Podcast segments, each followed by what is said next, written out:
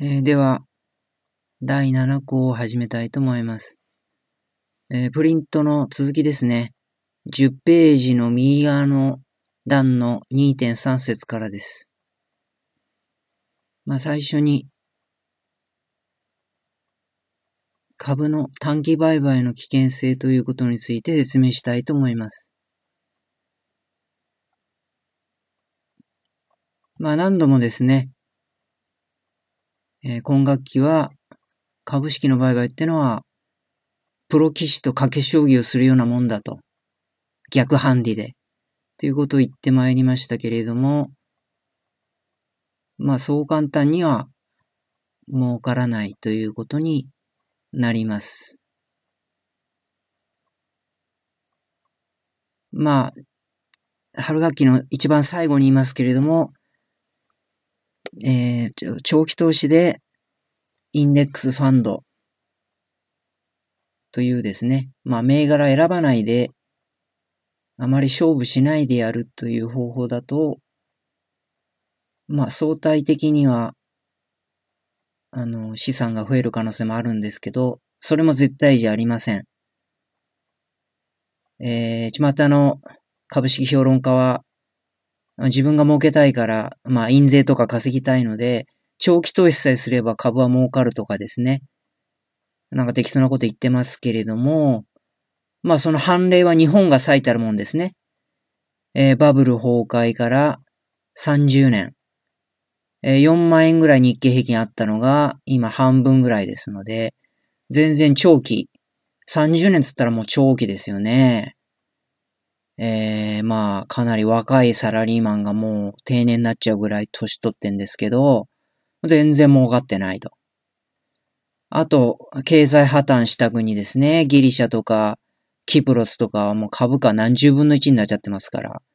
あの、長期投資だから儲かるってのは、当てはまらないです。まあ今流行ってんのは、流行ってるというかまあそういう評論家の逃げ道はアメリカ株だけですね。まあアメリカは、長期投資の、長期投資というかまあ経済自体が、ね、アップルとか、グーグルとか、技術力、技術力の最先端をほぼ独り占めしてるので、繁栄が続いたんで、まあたまたま長期でずっと上がってますけれども、これは今後もどうかはわからない。で、これまでも別に絶対上がるってわけじゃなくて、結構いくつかの危機はあったわけで、特に1980年代ぐらいですね。まあその時は日本が絶好調でアメリカ絶不調で、あの実は日本とドイツにあの攻められてですね、アメリカ経済実は破綻寸前まで行ったこともあります。えー、まあその時株価ってのは15年ぐらいほとんど横ばいだったんですね、アメリカの株価も。だから今上がってるっていうのも結果往来であって、絶対に株上がるとは言えません。えー、っと、それで、あとですね、えー、信用取引も危険だということですね。プリントに書いてありますけど、信用取引はもっと危険だということです。これは、信用取引ってのは、信用ってのは金融で言うと借金ですね。借金のことでして、証券会社から借金を受けて、元手の3倍までも取引ができるという特別な取引です。だから勝てばですね、まあ一応利益も3倍になるんですけど、負けたら損も3倍になるので、えー、元本以上の損が出て借金ができちゃいます。投資で。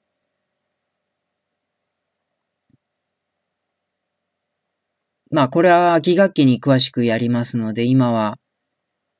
まあ、とにかく危険だってことだけでいいんですけれども、あとまあ、信用取引ってのは、決済期限ってのが6ヶ月って決まってますので、まあ、長期投資ができない取引形態なんですね。この説との絡みで言うと。やはり短期投資になってしまう。短期の投機になってしまうということで、まあ、粘りが効かないということで、まあ、良くないということでお勧めしません。で、あと商品先物外国為替証拠金取引、いわゆる FX 取引ですね。これはさらに信用取引をさらに危険にしたものです。元本の3倍まで投資できても危険なのに、商品先物では10倍とかですね。いわゆる原油とかの先物、あるいは外国為替証金取引、FX では、えー、まあ、最大限25倍まで取引ができてしまうわけですね。まあ、こんなもんは非常に危険でですね、本気で取引したら、だって100万円取引して最大のレバレッジかけたらですね、2500万円の資金の投機を行ってしまうってことなんで、負けたら本当に大借金で破産してしまうってことになります。まあ、この変な勧誘に引っかからないようにしてください。特に FX ですね。FX が一番宣伝が多い、えー、分野ですけれども、こんなもん損してる人ばっかですから、得した人ってのは、まあ嘘、嘘ついてるか、あるいは氷山の一角でたまたま運が良かった人だけです。そんなに儲かりません。まあ、あと FX に関しては、まあ、ビットコインなど暗号資産の場合もありますけれども、えー、大明治のお知らせでも何倍、何回も言ってるように、マルチですね。マルチ商法と絡めて、えー、なんかそういう FX とか、ビットコインでなんか儲かる人工知能のソフトを50万円で買わないかっていうマルチ商法もありますので、そういうの絶対引っかからないようにしてください。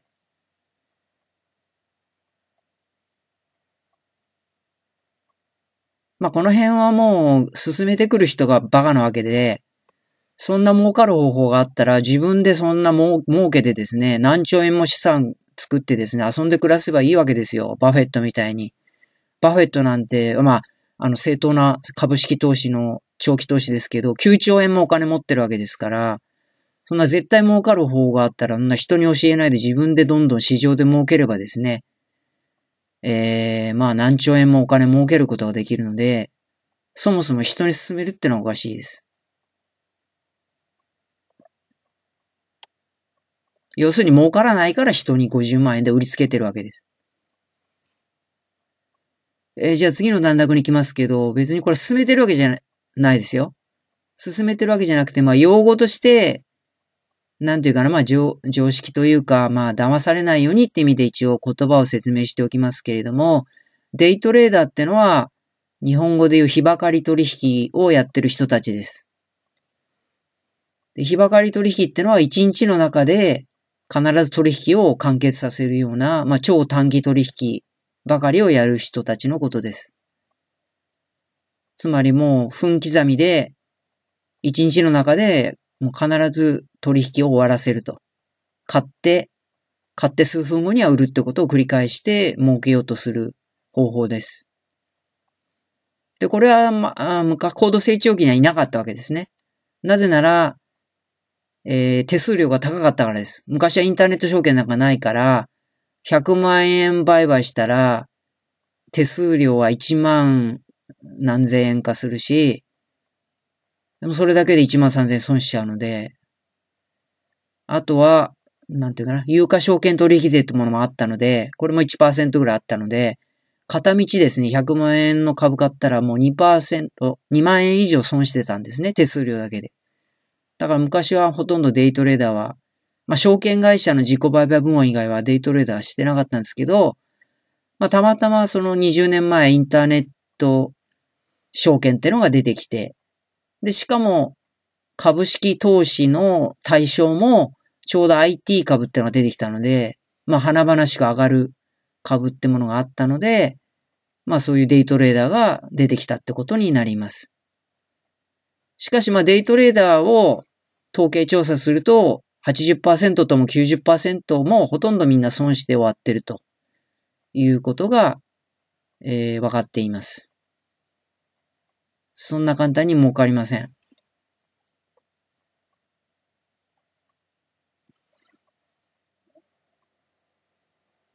まあ、デイトレードってのはとにかく、とにかく一日の中、まあ、いろんな株を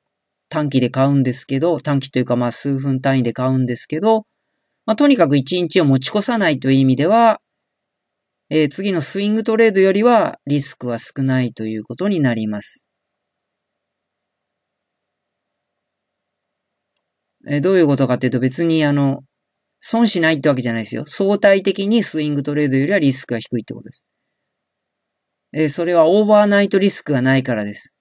つまり今24時間世界の市場ってのは情報が繋がっていて、日本はあの午後3時で終わっちゃいますけど、その後ですね、えー、ニューヨーク市場ってのは夜やっててですね、まあ、そこで、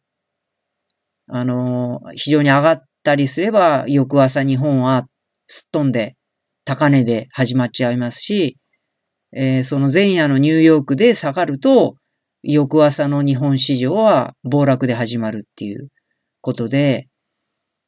だから日本株を1日以上持ってるとそういうオーバーナイトリスクにさらされてしまうと。ニューヨーク次第と。で、ニューヨークの市場がどうなるかなんて普通の人にはわかりませんので、まあ大、大リスクがあるってことですね。まあデイトレードが大損しにくいってのは、そのとにかく1日の中で3時までには絶対売るので、そういう夜のニューヨーク市場のリスクはないということはあります。ただし、まあ実際どうなるかっていうと、まあ99%はまあデイトレードやっても才能がありませんので、えー、大きな損はそういう、えー、翌朝バーンと下がっちゃって損したってことはないですけど、まあ小刻みにちょこちょこやっててもですね、結局小さな損が累積してて、つまらない。負け、負けばっかで損ばかりが累積してるってことになります。ほとんどの人は。まあだからお勧めしません。結局儲かんないわけですね。まあ値動き、プロと、まあ特に短期売買はプロと直接対決するわけですから、ちょこまか小さな損が出て、えー、いくわけですね。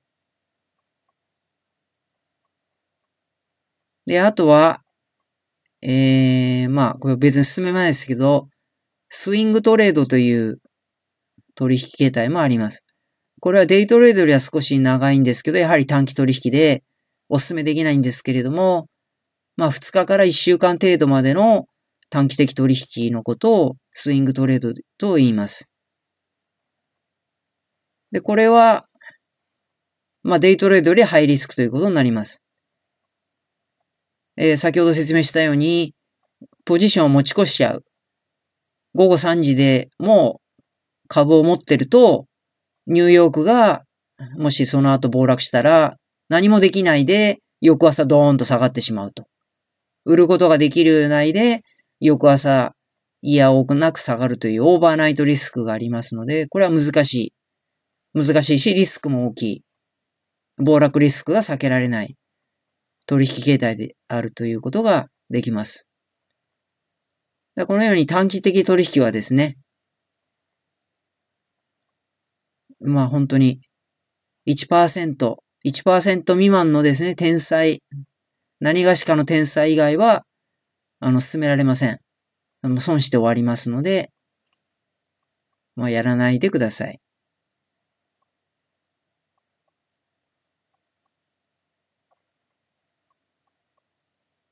まあ、あとそういうですね、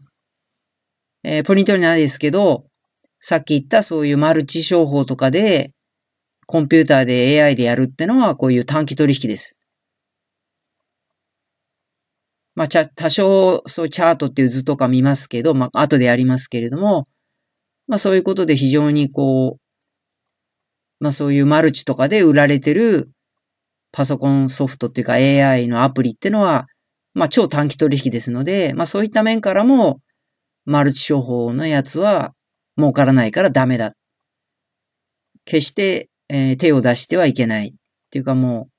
あの、おじさんについていちゃダメです。あの、レストラン、ファミレスとか、あの、喫茶店で会おうとか言われますので、そういうのはもうとにかく、そういうのはもう、えー、おじいさんの遺言でしませんからと言って、行かないのが正解です。行けばですね、いろいろ、そういう専門用語とかを散らばらしてなんか儲けるっていうような話で、まあ、催眠療法みたいな感じで、えー、無理やり買わせられますので、えー、そういうのはついていっちゃいけない。友達に誘われても、そういうのは断る。友達だろう来いよって言われても、そんなのが自律的に断れないんであれば、真の友達じゃないよと断ってください。じゃあ、あの、この部分を終わります。